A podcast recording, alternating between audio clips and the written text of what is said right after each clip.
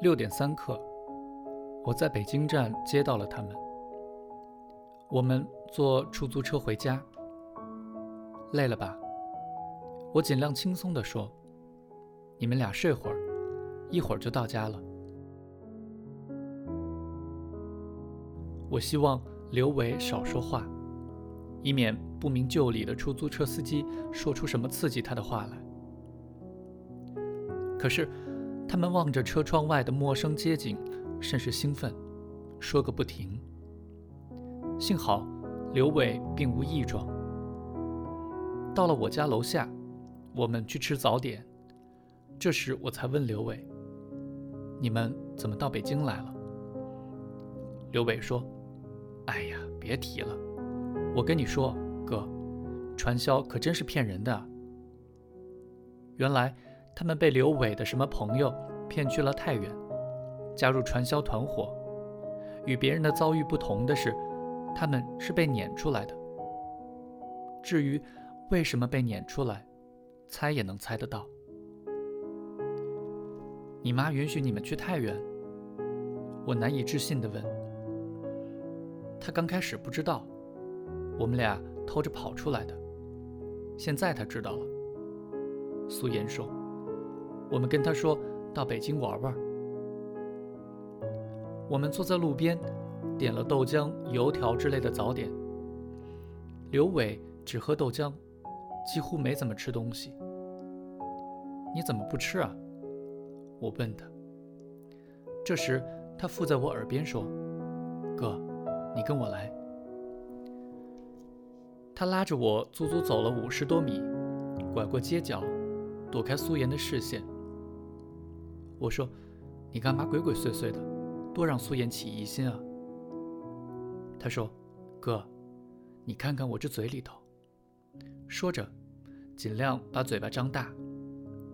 我一看，吓了一跳。他嘴巴里全是红色的伤口。怎么回事？我问。他说：“你还问我怎么不吃东西？我疼啊。”我问。这怎么回事？他说：“我在太原犯病了，自己咬的。”说着，神色紧张起来。我搂住他的肩膀，说：“你放轻松，等会儿我们去医院看看。我们现在回去吃早饭，不能把苏妍扔在那儿，她该不高兴了，是不是？”他点点头，又问：“医院开的药？”不会有人下毒吧？我笑笑说：“不会的，你放心。”吃完早饭，我告诉苏妍，我和刘伟出去转转。苏妍见不带他，面露不解之色。我也管不了那么多，带刘伟去了天坛医院。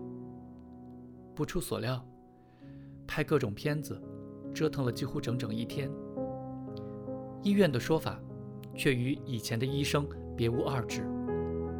没什么办法，开了缓解癫痫症状的药丸，效果大概聊胜于无，就当是安慰剂。每次我和医生说话，我都找事把刘伟支出去，比如取药等等。等见了我，刘伟问医生说了什么，我便说一切都好。他甚是高兴。我想，这世上也许只有他和苏妍尚不知道他的寿命已经不长了。回家路上，我心情低落，想着生死之事，感受难以名状。这时，刘伟说：“哥，我还没去过长城呢，你带我们去吧。”我说：“去长城干嘛呀？天热了，我怕你累着。”他憨憨地笑笑说：“苏颜想去。”出租车到八达岭长城脚下，时近次日中午，新雨过后，山岭葱茏，一片节日景象。一对穿着运动 T 恤和短裤的年轻人正排列在石头台阶上合影。浅蓝色 T 恤上印着白字：“同一个世界，同一个梦想。”是刚刚参加了一次爬长城比赛，汗水打湿了 T 恤。我们绕过他们往上爬去，人如潮涌，游客们一个挨着一个向上蠕动。刘伟和苏岩瞧瞧青砖上赵小强“到此一游”之类的刻字，又惋惜今天没人骑摩托车飞越长城，兴致甚好。北侧的山峦与谷地之间，似乎仍旧杀机重重，那便是蛮夷。说来就是我们和我们的祖先了，洗劫中原之前埋伏的地方。我给刘伟拍下他冲着垭口做出射箭姿势的照片，两个孩子又对着镜头抱在一起，笑得露出满口白牙。一离开敌楼，雪白的阳光扑面而来，我们被汹涌的人流冲得左摇右摆，须臾之间，刘伟就变样了。刘伟离开了长蝶，被挤在人流中。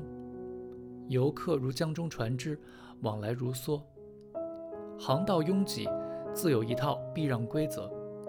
唯独刘伟如水中浮物，不时与别的船只碰撞一下。我看到有的人嫌他碍事，故意拿肩膀撞他；还有人用奇怪的眼神看着他的脸。我赶紧走过去，同时搜寻着苏颜，一时不知所踪。我绕到刘伟的正面时，只见他牙关紧咬，做着咀嚼般的动作，嘴里念念有词，声音很低，听不清说的什么，显然是又发病了。我抱住他，在他耳边说：“没事，没事，你别怕，没事。”这时才听清他在骂人。我抱住他，又担心他状况恶化，观察他一下，又抱一下。如此反复几次，他眼睛直直地盯着一个地方，低声咒骂不休。我示意周围那些脚步暂缓、试图围观的人赶紧离开。苏颜被人群分隔在几米之外，挤了半天才终于挨近。一看清刘伟的样子，脸色立刻变了。大约一分钟后，刘伟清醒过来，问我。怎么了？我说没事。